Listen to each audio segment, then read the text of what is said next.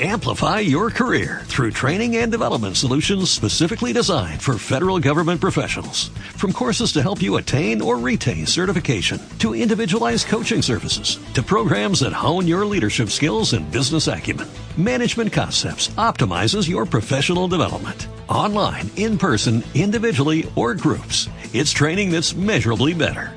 Learn more at managementconcepts.com. That's managementconcepts.com.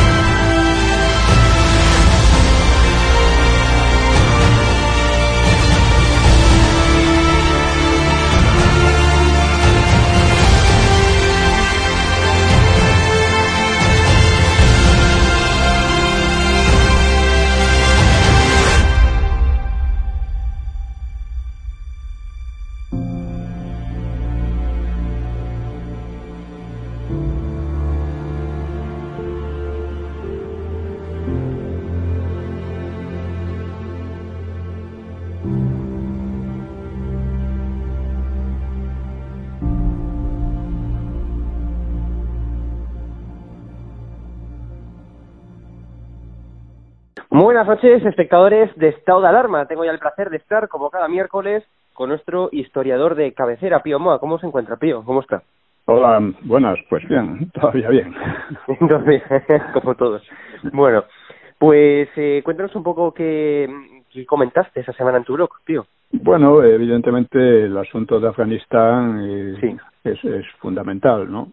Es un asunto que trata, atañe a muchas cuestiones, atañe a la cuestión de la democracia, ese fracaso de la democracia allí, pero que eh, es un fracaso más amplio, ¿no? porque dentro de los países democráticos se están produciendo una serie de fenómenos cada vez más alarmantes y que van en dirección al totalitarismo.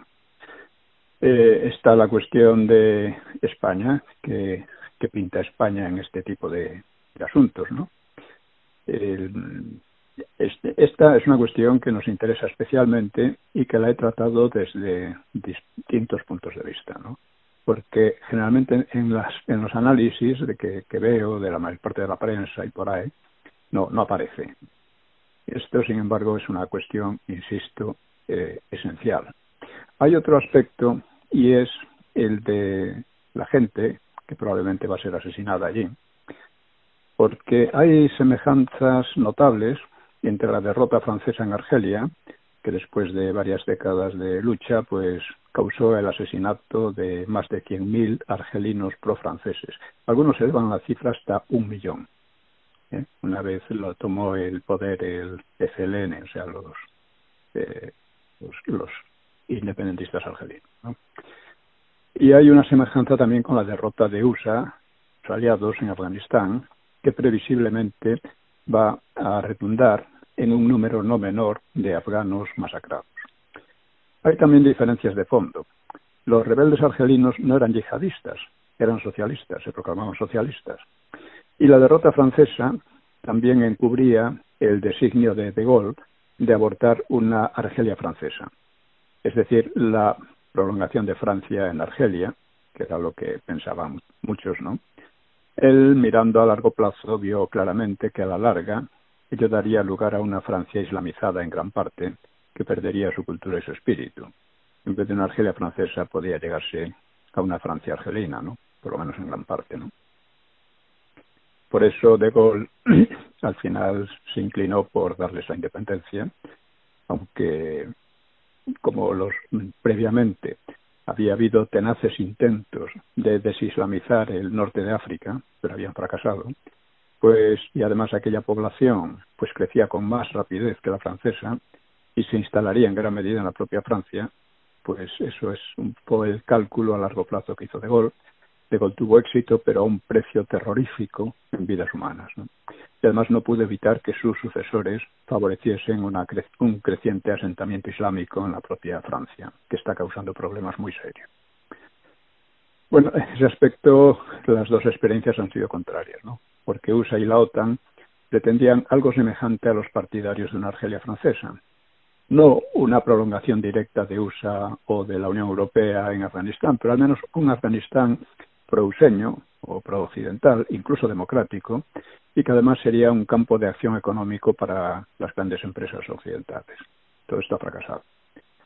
La derrota useña, de la que participa España, ha sido tan humillante que el yihadismo en general solo podrá verlo como una victoria propia y un potente estímulo para proseguir sus acciones. También es difícil que los talibanes se estabilicen y controlen todo el país y puede surgir una guerra civil que podría ser explotada por otras potencias. No, pero esto es secundario, porque el factor más profundo es el repudio radical del Islam a la cultura de Occidente, sea en su versión cristiana o, laicista, ¿no? Es un rechazo que ha venido reforzándose después de décadas de intentos modernizadores y laicistas como el del socialismo árabe y otros, iniciados por Turquía hace mucho. Esto importa tenerlo en cuenta porque no es que durante todas estas décadas, el siglo XX, eh, el Islam haya eh, ejercido un rechazo radical de, la cultura de Occidente. Esto es, una, es un fenómeno relativamente moderno después del fracaso de intentos de modernización un poco al occidental. El triunfo de Khomeini sobre el Shah en Irán marcó el primer gran éxito de la corriente belicosamente antioccidental y hay que recordar que aquella victoria islámica fue saludada en casi todo Occidente como si fuera una victoria propia, mientras al derrocado y, modernizador Shah, que estaba enfermo de cáncer, pues se le negaba el pan y la sal y la acogida en los países democráticos. ¿eh? Este fue el primer gran paso en las nuevas orientaciones del Islam. Eh, los países occidentales intentaron luego también el juego de las llamadas primaveras árabes, ¿eh? mediante la técnica subversiva de provocar en algunos puntos céntricos de, varias ciudades importantes pues manifestaciones que eran en gran parte pagadas sobre las que concentraban el foco de los medios de masa mundiales hasta hacer caer a las dictaduras que les llamaban ¿no? Bueno, aquellas primaveras resultaron en la casi islamización yihadista de Egipto, que fue evitada en último extremo por un golpe militar, y resultaron también en la destrucción de Libia o en la conversión de Siria en una segunda Libia que solo fue impedida por la intervención de Rusia. Es decir, fue, ha sido un fracaso también radical, que lo que ha conseguido es destruir varios países, eh, impulsar oleadas de refugiados y de migrantes eh, hacia la propia Europa, causando nuevos problemas.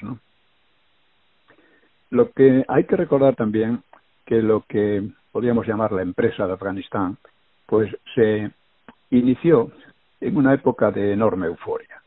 La caída de la Unión Soviética se suponía que iba a dar a USA y a, la Unión Europea, tutelada por USA, pues que le iba a dar una fuerza de imitación ideológica imbatible, que además sustentada por una potencia militar y económica sin, sin, sin semejante histórico, ¿no?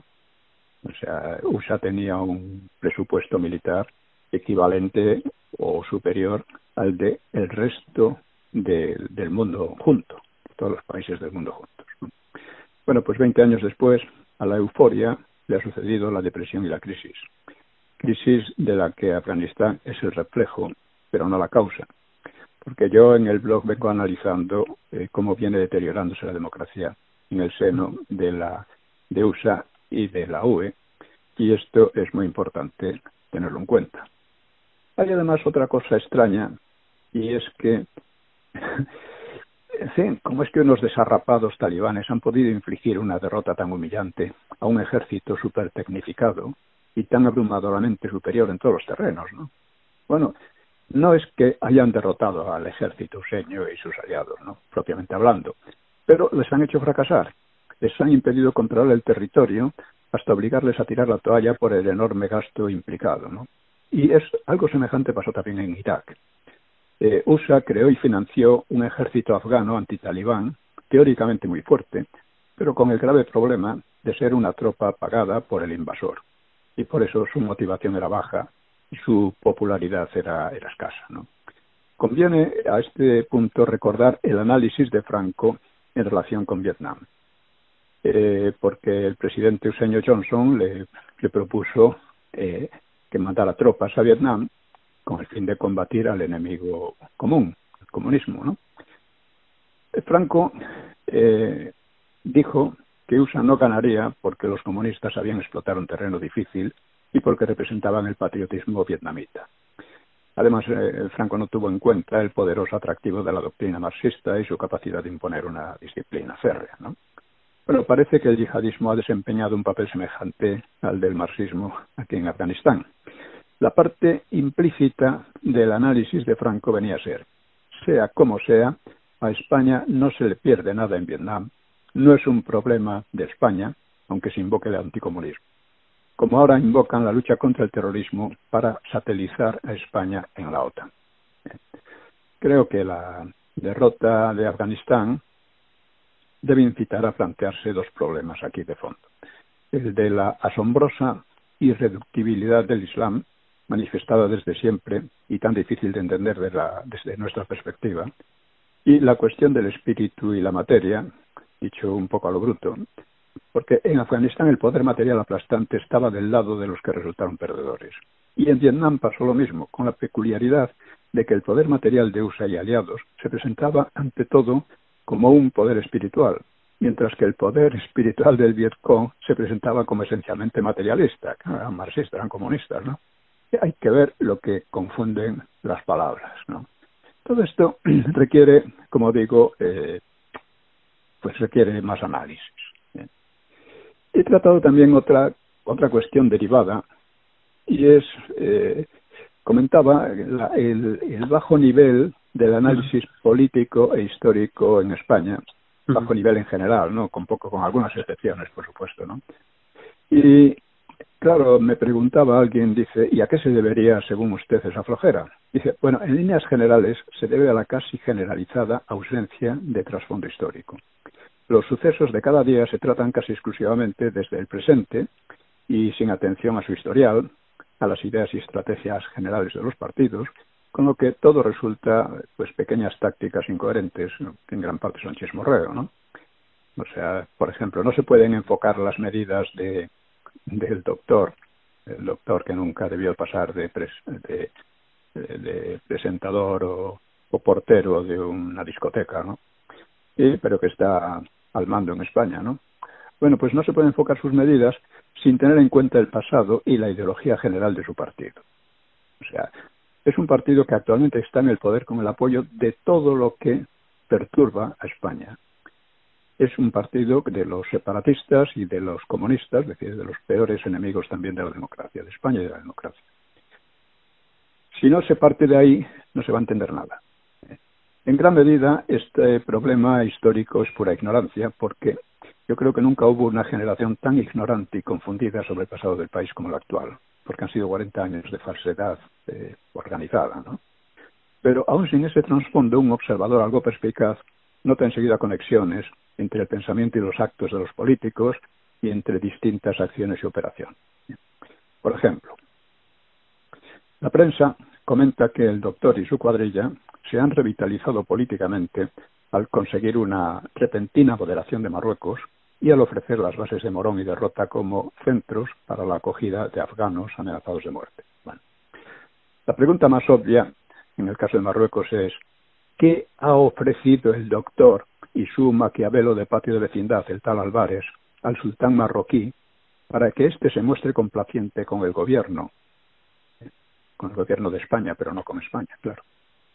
Porque es indudable que esta, la banda que está en el poder, pues ha ofrecido algo al sultán, algo de lo que no se habla. Tenemos un indicio en que se están retirando los cementerios españoles de los peñones próximos a Marruecos. Esto solo puede interpretarse como un primer paso para entregarlos. Recuérdese también la actitud traidora de Zapatero cuando la invasión de Perejil, yendo a retratarse con, con el sultán bajo un mapa en el que parte de España pertenecía a Marruecos, ¿no? Y, en fin, para el PSOE, las propias Ceuta y Melilla deben pasar a Marruecos a la larga. Y por ahí va su política, esto hay que entenderlo. Si no nos hacemos esta elemental pregunta, de qué han dado a cambio de esa aparente benevolencia del sultán y si no, si, no observamos la absoluta falta de firmeza política del gobierno hacia Ceuta y Melilla, pues ya no hay análisis. O sea, es necesario tener eso en cuenta, ¿no? O sea, el comentario se limita a un chismorreo romo, ¿no? Que, que es muy habitual.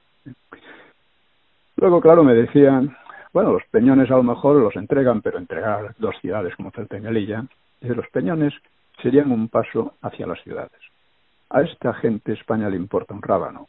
Toda su política interior consiste en reforzar constantemente los separatismos, en infringir la Constitución, etc.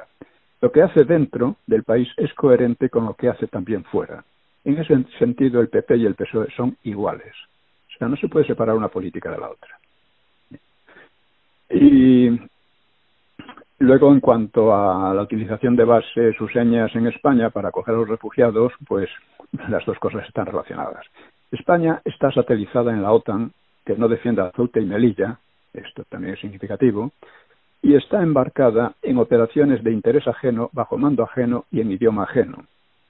No debemos olvidar esta evidencia, porque si no, los pequeños manejos y tácticas del momento nos, desorientan. El gobierno del PP nos metió en Afganistán, donde no se nos perdía nada, lo cual ha resultado un sangriento y humillante fracaso que se quiere hacer olvidar atendiendo a la masacre que los talibanes preparan. Esa masacre es consecuencia de una intervención que debió haber corrido exclusivamente por cuenta de quienes creyeron que lo de Afganistán sería poco más que un paseo militar, porque al principio se creía así. Hay una película griega que se titula 1922 que es el año de lo que en Grecia se llama la catástrofe de Asia Menor. La catástrofe de Asia Menor fue provocada porque eh, Inglaterra y Francia durante la Primera Guerra Mundial prometieron que si los griegos intervenían eh, en la guerra, pues obtendrían partes de, Turquía. Luego, efectivamente, quienes ganaron fueron los turcos y Francia e Inglaterra dejó completamente abandonados a los, a los griegos y el resultado fue una catástrofe, una catástrofe tremenda, ¿no? En que los, eh, en esta película, una de las películas más duras que se pueden ver, está eh, muy bien expresada. Bueno, pues lamentablemente en Afganistán puede pasar algo parecido. O sea, montones de personas que creyeron que iban a ser protegidas y que iban a ganar la guerra, pues van, van a ser probablemente ahora a sufrir unas consecuencias tremendas y en cierto modo eh, los responsables son los que les, les metieron en este asunto. Eh, por otra parte, claro, yo entiendo que la invasión de Afganistán, eh, primera, primeramente, pues tenía cierta justificación, porque el atentado a las Torres Gemelas era algo demasiado fuerte, además para una superpotencia, ¿no? una, una, una provocación de tal calibre no podía pasar como si nada. Y eh, por otra parte, en la lucha contra el terrorismo se dice que está implicado España, nos guste o no. Bueno, eh, clarifiquemos un poco las ideas. El presidente useño Johnson pidió a Franco, quiero eh, repetir esto porque es interesante, pidió a Franco intervenir en Vietnam contra el comunismo, que era también un enemigo común. Franco se negó pensando que allí no se nos perdía nada y que en todo caso la ayuda de España solo sería una forma de comprometernos como auxiliares de la política useña y también advirtió a Johnson con suma amabilidad de que probablemente perdería aquella guerra. Franco no tenía una idea muy clara de los intereses, o sea, perdón, tenía una idea muy clara de los intereses e independencia de España. Los gobiernos del PSOE y del PP siempre tuvieron un carácter de lacayos serviles hacia Bruselas y hacia Washington. Claro, el meterse innecesariamente en Afganistán, pues hizo que España adquiriera un compromiso y se hizo corresponsable de una aventura que se va a saldar, insisto, con la matanza de quizá cientos de miles de afganos a quienes habían ilusionado con promesas que no van a cumplir. ¿Por qué nadie menciona estos hechos? Lo mismo pasó en Vietnam y en Argelia. Y claro, ahora vemos también a algunos muy enfadados con USA acusándola de, acusándola de, de flojera y de abandonismo casi criminal. ¿no? Yo creo que no. USA ha hecho cuanto ha podido. Solo se puede acusar del caos final, del caos que se está produciendo. Pero durante 20 años, nada menos, se ha esforzado al máximo. Ha tenido miles de muertos y heridos y ha gastado cantidades astronómicas de dinero. O sea, fue un error, pero en cierto modo comprensible, dada la magnitud de la provocación de las Torres Gemelas, ¿no? Y dadas las expectativas eufóricas que tenían hace 20 años. Pero simplemente no han podido hacer más. O sea, hay mucho enterado que cree que USA es omnipotente y si quisiera podría haber ganado en Afganistán o en Vietnam o donde le diera la gana. Incluso hablan de bombas atómicas, ¿no? Afortunadamente los dirigentes ruseños son más inteligentes. De lo que yo hablo, y me interesa especialmente, es de la implicación innecesaria de España que nos imponen unos gobiernos radicalmente indecentes. Y luego, claro, con respecto al terrorismo internacional, bueno, el yihadismo es probable que ahora registre un alza. Y precisamente ese alza la va a facilitar la presencia de minorías musulmanas crecientes en España, traídas por unos gobiernos criminales, porque son criminales, porque no les interesa nada ni la democracia ni España. Pero deje que le mencione otra conexión de todo esto con Ceuta y Melilla. Como ustedes saben, la OTAN no cubre la defensa de estas ciudades, lo que significa que implícitamente las supone marroquíes a plazo más o menos largo. Ahora mismo, este gobierno repugnante ha prohibido el atraque en Ceuta de un destructor ruso. Pero nosotros no tenemos el menor problema con Rusia. Son otros países de la OTAN y de la Unión Europea quienes los tienen. En cambio, Marruecos cierne una amenaza permanente sobre Ceuta y Melilla, una amenaza que no defiende, de la que no nos defiende la OTAN, que en cambio sí defiende a Gibraltar. Y ahora, fijémonos bien, el maquiavelillo barato del doctor, el tal Álvarez, se ha declarado gran amigo de Marruecos. Dice que Marruecos es un gran amigo. No es un gran amigo de España, si está amenazando de Melilla, pero es un gran amigo de esta gentuza, del gobierno. ¿eh? Estoy seguro de que él y el resto del gobierno sí son grandes amigos de Marruecos, por lo tanto enemigos de España. Y como decía Julián Marías, esta gente tiene una idea negativa de la historia de España y es su problema, el problema del PSOE. Pero claro, al mismo tiempo están muy satisfechos de su propia historia criminal. Y volviendo a la cuestión de, base del análisis político histórico, un gran problema de España es que la gente no conoce la historia criminal del PSOE, no conoce la, historia de, en fin, de lo que está haciendo el PP ahora mismo, se le escapa a muchísima gente, ¿no? En, el blog he comentado, por ejemplo, cómo eh, Hace poco el PP y el PSOE rivalizaban en rendir homenaje a Blas Infante, un, insigne botarate, ¿no? Eh, en tales cosas, claro, se retratan unos y otros mejor que en sus corrupciones económicas o en sus mentiras permanentes, ¿no? ¿Cuál es la causa de que todos ellos hayan titulado a, Blas Infante padre de la patria andaluza? Pues la causa es que fue fusilado por los nacionales al comenzar la guerra civil. Y claro, dirán muchos bien intencionados, de pocos eso, no deja de ser un crimen matar a alguien por sus ideas. Pero resulta que las ideas de Infante eran las de la disgregación de España, la islamización de Andalucía y la colaboración con las izquierdas totalitarias. O sea, en tiempos de paz no pasa nada por tener ideas disparatadas, máxime cuando pocos las seguían entonces, ¿no? Y por supuesto no fue fusilado por sus ideas, sino por la agitación y las violencias organizadas en torno a ellas que provocaron la guerra civil, con una escalada de asesinatos e incendios primero en el 34 y luego después de las elecciones fraudulentas del 36. Infante fue fusilado como uno de los promotores de la situación. Bueno, al nombrarle padre de la patria andaluza, el PP y el PSOE insultan a los andaluces, pero es muy cierto que también se proclaman hijos de Blas Infante. Y ellos, y no los andaluces, son, lo son, son tales hijos. ¿eh? Debería hacer campaña para informar a los andaluces y a todos los españoles de quién fue el personaje. pongo un, un ejemplo, ¿no? En un manifiesto en 1919, cuando creía que el fin de la Primera Guerra Mundial iba a traer el consigo el fin de España, también lo creyeron otros al terminar la Segunda Guerra Mundial, pues Infante escribía, sentimos llegar la hora suprema en que habrá de consumarse definitivamente el acabamiento de la vieja España.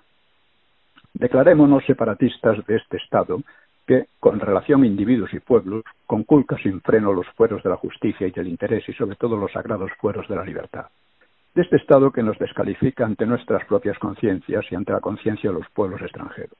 Avergoncémonos de haberlo sufrido y contenémoslo al desprecio. Ya no vale resguardar sus miserables intereses con el escudo de la solidaridad o la unidad que dicen nacional. Este era Blas Infante, con esta retórica indecente y completamente vacía, ¿no? Eh, que se estaba beneficiando totalmente de las libertades que había en España para, para atacarlas, ¿no? como hacían los comunistas y demás. Hace poco el PP participó en, en Galicia en un acto eh, separatista en la que se reclamaba la autodeterminación y se hablaba de la nación gallega. Esto el PP. Si no tenemos en cuenta estas cosas, no vamos a entender nada de lo que pasa y no vamos a poder oponernos como es debido a lo que pasa. Insisto en que un aspecto fundamental de la política en España es hacer que la gente, que los españoles, conozcan su historia real, conozcan la historia criminal del PSOE, conozcan lo que ha significado en, en España los separatistas y cómo toda esta gente, PP y PSOE, no han cesado de colaborar con todo eso desde hace mucho tiempo y también satelizando a España a otros intereses ajenos, extranjeros. Con esto quiero acabar esto porque es necesario mm, cortar el paso a toda. O sea, hemos llegado ya a un estado de golpe de estado permanente y, eso hay que cortarlo. Bueno, pues muchas gracias, eh, Pío, por, por tus palabras como cada miércoles y esperemos bueno pues que la que la audiencia eh, bueno pues eh, transmita este mensaje también y que esto llegue a más personas que es importante. Exactamente. Nos compromete a todos. Todos debemos actuar. Totalmente. Pues Pío muchas gracias. Un fuerte abrazo un abrazo a todos